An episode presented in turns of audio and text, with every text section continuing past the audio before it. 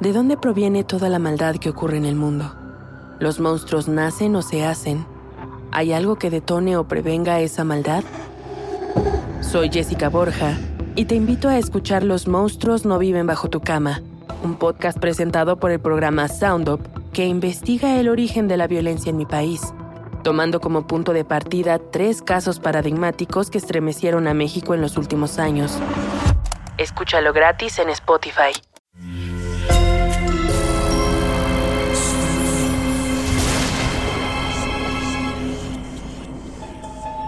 Portal Sonoro no se hace responsable de las visiones, pesadillas o encuentros cercanos del cuarto tipo que puedan suceder antes, durante o después de la experiencia. Para una experiencia sonora completa recomendamos audífonos para dejarte envolver por el mundo de Stephen. Escucha bajo tu propio riesgo. Stephen, te llegó una carta muy extraña. Mira el nombre y el remitente. Stephen deja de escribir y toma el sobre. Lo examina y se sorprende. ¿Qué mala broma es esta? ¿Winston Lennon? Dirección First West, calle 72, Upper West Side, Manhattan, New York. Ese es el Dakota. Por eso la separé de todas las demás. No sé si es una broma o qué, pero es macabra, sin lugar a dudas. Stephen abre el sobre y extrae la carta. Son muchas páginas escritas con letra apretada y sin espacios. Hola, Stephen. Probablemente te sorprenderá que te escriba, así que para llamar tu atención puse ese nombre en el sobre. Sabía que funcionaría porque, pues, aquí estás. En realidad me llamo Lightfoot. Eso es lo primero que debes de saber. Lo segundo es que sé lo que tú y el gobierno le hicieron a John Lennon. Y lo tercero que debes de saber es que yo soy la resistencia contra el gobierno y los voy a desenmascarar. Vaya, loco este. ¿Qué dice? Escucha esto. He pasado por tu casa al menos cinco veces, pero no me has visto, por supuesto. ¿Sabes? Llevo años recabando pruebas de lo que le hiciste a Lennon. Tú, Nixon y Reagan. La apatía, el miedo y el conformismo ante el gobierno están hundiendo a este país y mi misión es enfrentarlos. La religión no ha hecho nada para prepararnos contra estas mentiras del gobierno y vivimos sometidos por el miedo inyectado por los medios y por tus malditos libros. Hasta que tú seas encarcelado, esta sociedad vivirá bajo la maldad. Vaya mierda de loco. ¿De qué está hablando este maldito terraplanista? Stephen se levanta con la carta en la mano, abre el refrigerador, saca una cerveza, enciende un Lucky Strike y vuelve al sillón para continuar leyendo, con una sonrisa de oreja a oreja. Si has llegado hasta aquí, probablemente te preguntarás a qué me refiero. Así que te lo voy a explicar. Empecemos con Mark David Chapman. Sé que lo conoces bien. Sé incluso que le diste un autógrafo porque son cómplices. Tú eras el que le pidió el autógrafo a Lennon antes de su asesinato, no Mark Chapman, como nos contaron. Los lentes de Chapman eran diferentes. Su peinado era diferente. El de la foto tenía hoyuelos y Chapman no tiene hoyuelos. ¿Sabes bien a lo que me refiero? Mírate en el espejo. Eras tú el que pedía el autógrafo. Eras tú el asesino. Chapman siempre fue un sueñuelo, un chivo expiatorio del gobierno para acabar con la figura que los enfrentaba, para destruir al líder de la resistencia. Este tipo está más loco que una puta cabra. Ah, tengo pruebas. Las he ido reuniendo a lo largo de estos años. Tú las fuiste dejando allí desde antes de tu crimen. Primero en tu libro de los vampiros. Supongo que lo recuerdas, ¿no? Ahí hablabas de dispararle a alguien en los omóplatos. Y en ese de Johnny, él perseguía a un político. Siempre con un arma hasta matarlo. Escribiste, debe ser asesinado. Políticamente asesinado. Y si no puede ser políticamente asesinado... ¡Pam, pam, pam! Vaya mierda de conspiracionista. Seguro es de los que piensa que los reptilianos gobiernan el planeta. Stephen aplasta la cerveza y va por otra más. No suelta las hojas de la historia de conspiración. Las mira como un objeto extraterrestre que se ha quedado suspendido frente a la ventana mientras destapa la cerveza y regresa a la alucinante teoría. Ah, después saliste en la Playboy y dijiste que si no fuera por la escritura estarías junto a Charlie Whitman en la torre de la Universidad de Texas, asesinando gente inocente. Afirmaste que escribir te mantenía lejos de esa torre. En realidad lo dijiste porque eres un asesino, Stephen, y algunas veces la culpa te carcome y te sueltas algunas pistas en tus libros, ¿no? Son pequeñas confesiones en la iglesia para aliviar tu culpa. Y yo las he ido juntando a lo largo de estos años. ¿Sigues con eso? Sí, es fascinante. Hay un grado de locura increíble. Es completamente descabellado, pero hace que todo parezca tener sentido. Así son los conspiradores. Unen casualidades y arman un mundo. La esposa desaparece del estudio meneando la cabeza, mientras Stephen sonríe frente a las páginas y bebe cerveza. Nadie vio a Chapman ser juzgado frente a un tribunal de iguales en un juicio justo.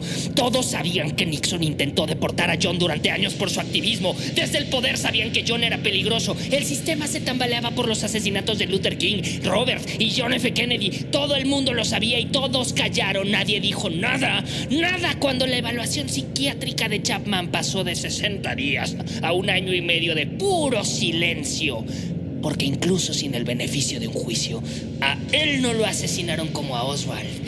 Ellos sabían que lo mejor era una confesión de culpabilidad a puerta cerrada. Y eso hicieron. Y para desviar la atención del caso, apareció milagrosamente Hinckley, un maldito perro faldero que supuestamente disparó a Reagan. Así, el público, como estúpidos borregos guiados por los putos medios de comunicación, se fue a otra parte al pobre presidente, al guardaespaldas heroico. Y ya nadie preguntó por Chapman, ya nadie se preocupó por John. El gobierno le dio al público un chivo expiatorio y a ti te dio contratos jugosos a cambio de tu crimen y tu silencio. Curiosamente, en 1980, uno de los mejores directores de cine del mundo se fijó en una de tus asquerosas obras y la convirtió en una joya. Ese fue el primer pago por el mayor crimen de la historia.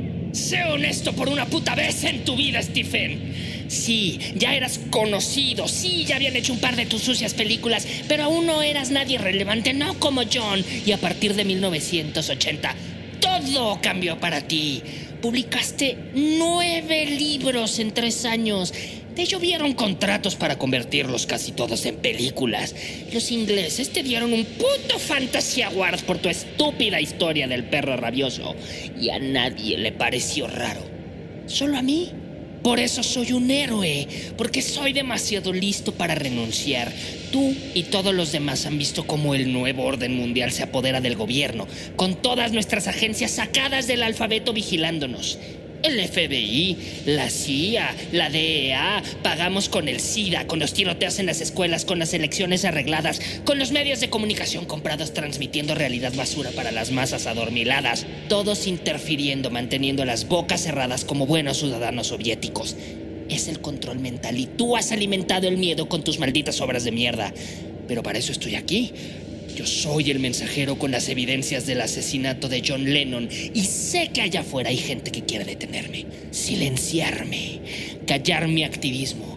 Pero yo no voy a parar hasta que tú estés en prisión. El mismo Hinckley lo dijo, culpando a Reagan. América es la tierra donde los héroes son asesinados por la espalda. Cuando John Lennon murió, yo morí, tú moriste. América murió, todos murieron. Quizá lo viste. Apareció en algunos periódicos. Quizá te sentiste culpable, Stephen. Quizá te reíste, maldito bastardo, porque, claro, a Hinckley lo declararon convenientemente loco. Por eso este país me necesita. Yo soy el héroe que hace falta en este mundo. El que necesita a tu hijo, que sabe que eres un vendido. No hay nadie más en el horizonte hasta que tú seas arrestado y castigado, hasta que los medios se vean forzados a dejar de mentir y contar toda la verdad de este monstruoso encubrimiento. Hasta que tú confieses. Hasta que eso pase no se detendrán los tiroteos en las escuelas, ni los desastres que azotan este país. La naturaleza nos está forzando a actuar contra el mal. Dios nos obliga a hacer nuestro trabajo y enfrentar la maldad. El héroe que soy ahora y el que fue John Lennon históricamente han sido asesinados o marginados en la oscuridad por los gobiernos. Asesinar al héroe es primordial para el poder en turno, para mantener el control de todo. Vivo en peligro constante por ser un héroe a la espera. Muchos están desilusionados porque el gobierno no me ha asesinado. Seguro tú eres uno de ellos. El gobierno te ha utilizado para inyectar miedo en los ciudadanos. Pero yo, yo estoy aquí para combatirle. Stephen, este tipo es de cuidado. No es un fan que quiere tu autógrafo. Este tipo quiere destruirte. Stephen sabe que la voz en su cabeza tiene razón. Esas palabras apretadas y llenas de locura son una muestra, pero no cree que realmente haya un peligro. Para él simplemente es la carta de un loco, como muchas otras. Ahora, voy a decirte quién soy porque debes de saberlo antes de enfrentarme. Quedé entre el 3% más alto de mi universidad en lengua y entre el 13% en matemáticas. Y no me gustan las matemáticas. Además, fui el mejor artista en mi bachillerato. Por tu culpa renuncié a jugar golf de manera profesional. No pude seguir después de descubrir que tú y el gobierno habían asesinado a John. Días después de tu crimen, descifré los códigos en la Newsweek, Time y en otras revistas, todas aparecidas el 8 de diciembre, y todas te unían a ti al asesinato. Eso fue hace décadas y se llevó mi vida. Tú, tú te robaste mi vida. Y yo ni siquiera sabía quién eras en esa época hasta que vi tu foto en la reseña titulada Un enorme encendedor Zippo, y entonces lo supe todo. Tú eras el que pedí el autógrafo. Tú, no Chapman. Pero ¿quién iba a creer que un escritor era el asesino? Esa fue la mejor jugada de Nixon y Reagan. Yo tenía una misión y me tuve que mudar de casa. Claro que la historia más grande desde Jesús no la han recibido bien los seres humanos. ¿Sabes? He descubierto que respecto a John, la gente como tú vive en la culpa y en la negación. Incluso Paul es un hipócrita que se escude en el vegetarianismo. Yoko es una Judas, del lado del gobierno perpetrando la mentira porque los medios están tomados por la CIA. Por eso yo soy el mensajero.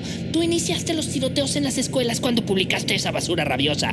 Antes de tu libro eso no sucedía en las escuelas de América. Tú envenenaste a la juventud y tú arruinaste a este país. Stephen deja caer las hojas, tiene el estómago revuelto y recuerda ese 8 de diciembre de 1980. Esa mañana caminé hasta Biners. Estaba cerrada, era muy temprano. Me tomé una taza de té y una magdalena y esperé hasta las nueve. Cuando por fin abrieron, compré toda la colección de los Beatles, casi 200 dólares. Pasé el día escuchándolo, oyendo la voz viva de John y lloré. Stephen se deja caer en el sofá. Mira el mundo alrededor con la misma tristeza de ese 8 de diciembre. ¿Cómo es posible que alguien pueda pensar que yo maté a Lennon? Amor, sé que es ridículo, pero quizás deberías denunciar a este tipo. Está loco loco de remate y puede ser peligroso. Creo que eso sería atizar más el fuego. No sé, debo pensarlo. Stephen vuelve por las páginas que restan de la carta enferma. No descansaré hasta ver ese encabezado en todos los periódicos del mundo. El autor Stephen King arrestado por el asesinato de John Lennon. Es una promesa y prepárate, porque pronto, pronto iré a visitarte y no va a ser agradable. Ya estuve ahí, en Bangor, cuando te atropellaron. Quizá viste mi camioneta pasar frente a tu casa. Voy a volver y que sepas que un ángel vengador camina a mi lado y siempre ha hecho justicia. Ok, esto es suficiente. Voy a llamar al sheriff Buster. Stephen toma el teléfono y marca, enojado. Espera que contesten. La espera le parece infinita. Por fin alguien levanta el teléfono. Diga. ¿Buster? ¿Quién habla? Soy Stephen. Necesito hablar contigo. Es urgente. Después de hablar largo y tendido con el sheriff, Stephen sigue su recomendación y va a la tienda de armas de Wolf. Sale de ahí después de haber pagado 400 dólares por un arma. Mientras camina, obviando el mundo, sin importarle a los estudiantes que se cruzan a su paso con rumbo a la heladería, Stephen piensa en voz alta en Lightfoot, ese desconocido. Muy bien, ya tienes una herramienta para enfrentar a ese enfermo. Las armas no son una herramienta, a menos que uses el puño de una pistola para clavar un clavo. Las armas son armas. Las automáticas y semiautomáticas son armas de destrucción masiva y ahora yo parezco un puto miembro de la Asociación Nacional del Rifle. Charlton Heston estaría feliz al verme. Cuando llega, Stephen guarda el rifle en el primer piso, justo al lado de la ventana que da al portón metálico lleno de gárgolas de su casa. Saca el arma, le pone la mira telescópica y observa el jardín perfectamente podado y la calle donde en ese momento no pasa nadie, como si fuera un francotirador preparado para apuntarle al fantasma conspirador. Estamos listos para ese loco hijo de puta. Se va a llevar la sorpresa de su vida si es que aparece por aquí. Stephen sonríe, con el dedo en el gatillo. Agazapado en el primer piso vive la soledad del francotirador. Los días pasan y desde esa ventana ve circular a la patrulla. Todos los días desde que habló con Buster, los oficiales puntuales se estacionan, bajan, inspeccionan la zona y se van. Stephen los observa desde la mira telescópica. Hay una rabia confundida con miedo creciendo en él. La máquina de escribir está abandonada, a la espera de la solución del conflicto. Stephen escucha un auto que se detiene frente a su casa. Se asoma por la cortina y ve una vieja camioneta blanca. Es ese maldito. Ha llegado el momento. La voz en su cabeza lo prepara mientras Stephen se acomoda el rifle en el hombro. Desde la mirilla lo ves salir. Es gordo y canoso, de pelo ralo y ropa vieja, con cicatrices de granos en la cara y cutis grasoso. Cuando se acomoda afuera de la casa justo frente al portón, Lightfoot saca una manta, la pone viendo hacia la casa y comienza a leer con un megáfono. Stephen es un asesino. Él mató a John Lennon. Mark David Chapman es inocente. Stephen es un asesino. Él mató a John Lennon. Mark David Chapman es inocente. Stephen es un asesino. Él mató a John Lennon. Mark David Chapman es un inocente. Hazlo callar ahora. Un arma es para usarla, imbécil. Hazlo callar. Stephen apunta. Tiene a Lightfoot en la mira y este ni siquiera se lo imagina. Con el dedo en el gatillo, Stephen piensa en lo fácil que es. Sabes cómo hacerlo. No aprietes. Jala el gatillo. Deja que tu dedo lo deslice y acabarás con todo. Por su mente pasan todos los asesinos de los que ha escrito. Los que dispararon de cerca, los que hicieron a distancia, los que usaron un cuchillo, los que mataron en defensa propia, los que se arrepintieron, los que viven de matar. Su índice tiembla al contacto con el frío metal del gatillo. Debe tomar una decisión ante este absurdo. Está en sus manos la decisión de acabar con la locura o permitir que infecte su existencia para siempre. John está muerto. A la gente de aquí le gusta alimentarse de los cuerpos de aquellos que nos han dado el mayor placer y algunos de nuestros más gratos recuerdos. Primero los idolatramos y luego nos los comemos.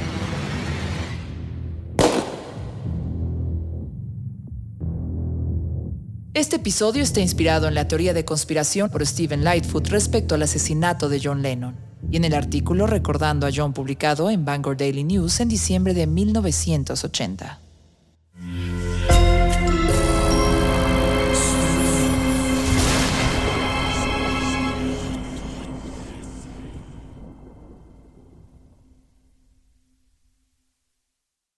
Hello, it is Ryan, and I was on a flight the other day playing one of my favorite social spin slot games on chumbacasino.com. I looked over the person sitting next to me, and you know what they were doing? They were also playing Chumba Casino. Coincidence? I think not. Everybody's loving having fun with it. Chumba Casino is home to hundreds of casino style games that you can play for free anytime, anywhere, even at 30,000 feet. So sign up now at chumbacasino.com to claim your free welcome bonus. That's chumbacasino.com and live the Chumba life. No purchase necessary. VGW Group. Void were prohibited by law. See terms and conditions. 18 plus. ¿De dónde proviene toda la maldad que ocurre en el mundo? ¿Los monstruos nacen o se hacen? ¿Hay algo que detone o prevenga esa maldad?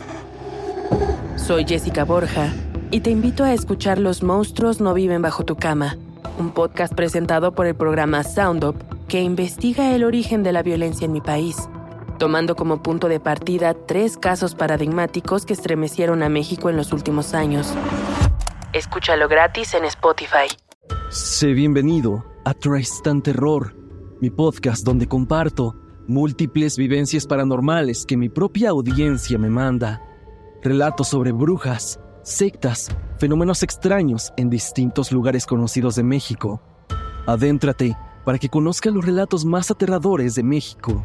Y así esta noche, te aseguro tendrás dulces pesadillas.